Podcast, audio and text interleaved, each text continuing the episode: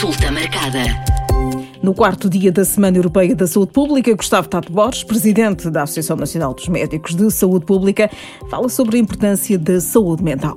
Ao contrário do que se pensa, o início do desenvolvimento de patologias de saúde mental começa cedo, havendo evidência que 50% dos problemas de saúde mental se iniciam pelos 14 anos de idade. Não há saúde sem saúde mental. A saúde mental precisa da nossa atenção diária tanto quanto a saúde física.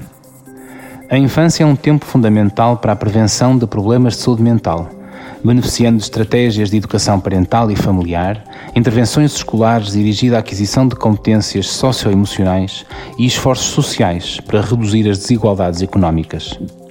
Cuide de si mesmo e seja solidário com os outros ajudar os outros nos seus momentos de necessidade pode beneficiar tanto a pessoa que recebe apoio quanto o ajudante.